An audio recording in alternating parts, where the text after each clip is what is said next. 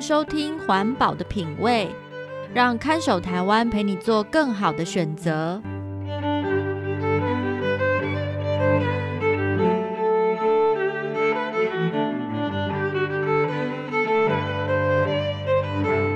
各位听众朋友，大家好，欢迎收听《环保的品味》，我是看守台湾的允嘉。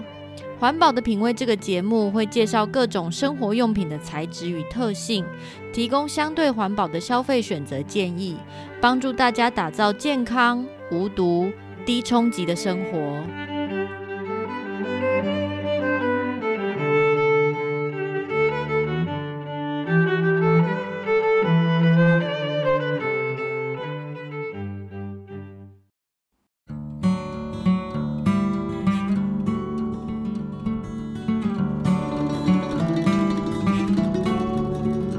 我家住在乡村地区的一个小镇上，社区居民人数不算很多，但大家都很熟悉，常常互相帮忙，邻里关系很好。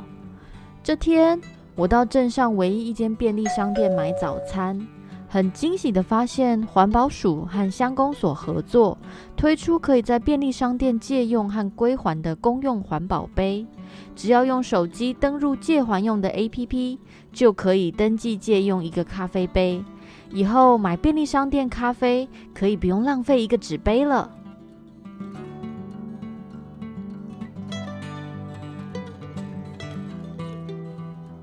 正当我跃跃欲试，选择一个漂亮的环保杯，准备去柜台点咖啡的时候，负责柜台结账的阿贵凑过来跟我说。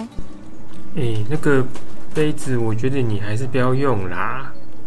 我很诧异，这不是便利商店跟政府合作的项目吗？你怎么叫我不要用？阿贵说，那个好像是环保署委托民间团体办的，我们这边只有负责让他们寄放杯子，之后他们再收回去清洗。啊，可是到底有没有洗干净，我们也不知道哦。听他这样说，我顿时有点不知所措，但觉得利益这么良善的政策，还是应该要帮他讲讲话。哎，可是这个环保杯很方便，可以减少垃圾耶。我觉得他们应该会洗干净啦。阿贵看我不信，就指着杯缘稍微生锈的地方说：“你你看这里，这个杯子在刷我们这边之前。”有在其他地方用过，我是觉得不太安全啦。毕竟现在防疫期间，谁知谁知道哪些人用过？一听到这句话，还戴着口罩，而且刚刚才扫完商店十连制 QR code 的我，也不得不屈服了。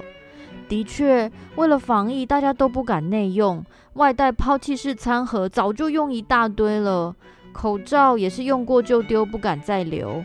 这时候坚持使用公用环保杯，在别人看来，大概只觉得我任性吧。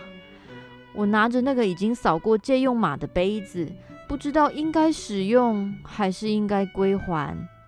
阿贵看我一副失望的样子，安慰我说：“哎，好啦，我知道你是环保小尖兵，不然你现在先不要买咖啡，下午再带自己的杯子来买啊。”用自己的杯子就没问题啊，而且也不会多用一个纸杯。我把借还杯放回回收箱里，心里觉得懊恼。如果连我都迟疑，其他人一定更不敢使用这些杯子。疫情期间，到底要制造多少垃圾？这真是一场大灾难耶！但是当我结账完要走出便利商店，阿贵突然又叫住我。哎，等一下，相公所说现在借用那个杯子的人都可以领一瓶消毒酒精哦。哎，你要不要也领一瓶？天哪！拜托，这场疫情赶快结束，让这个荒谬的世界恢复正常吧。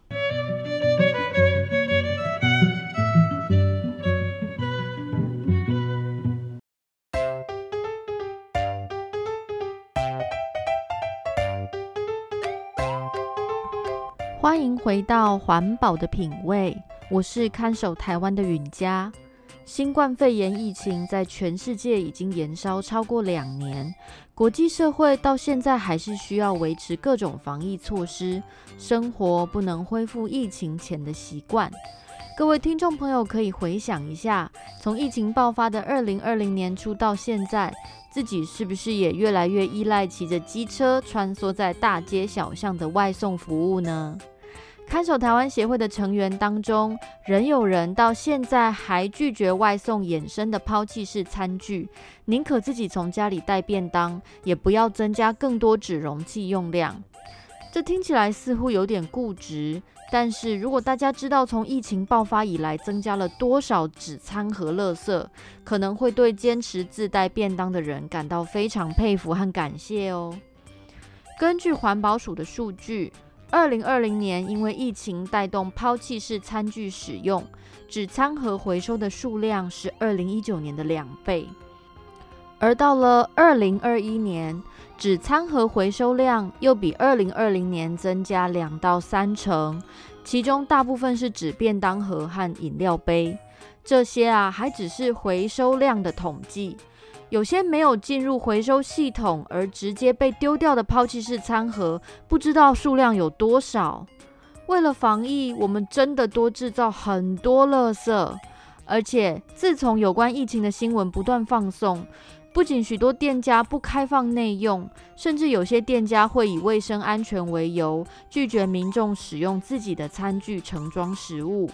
让有心要使用环保餐具的民众变得很难坚持理念，更别说一般没有强烈意识的民众了。大家就这样以防疫为理由，毫不节制地用了一大堆的纸餐具。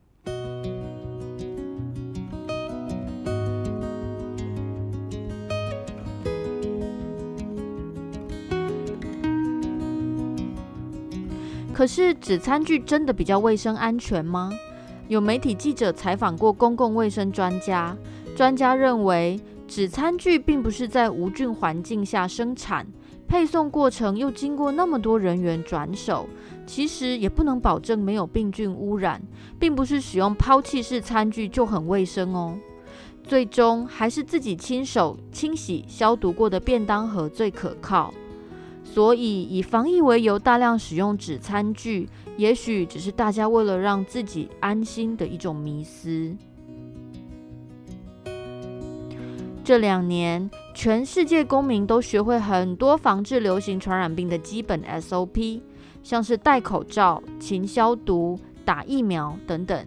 可是，在此同时，我们也因为这些防疫措施而向减少废弃物的理想妥协。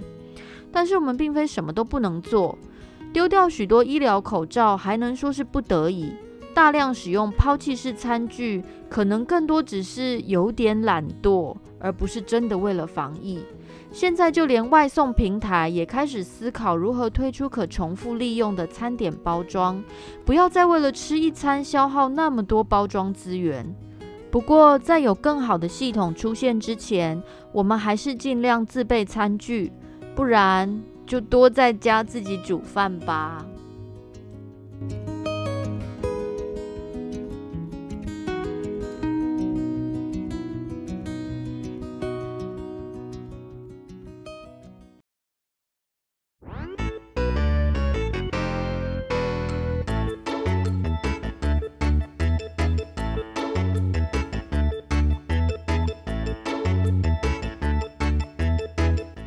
如果您对某种商品的材质好奇或有兴趣，却不清楚这些产品的成分与环境影响，欢迎写信到看守台湾协会，让我们一起来调查。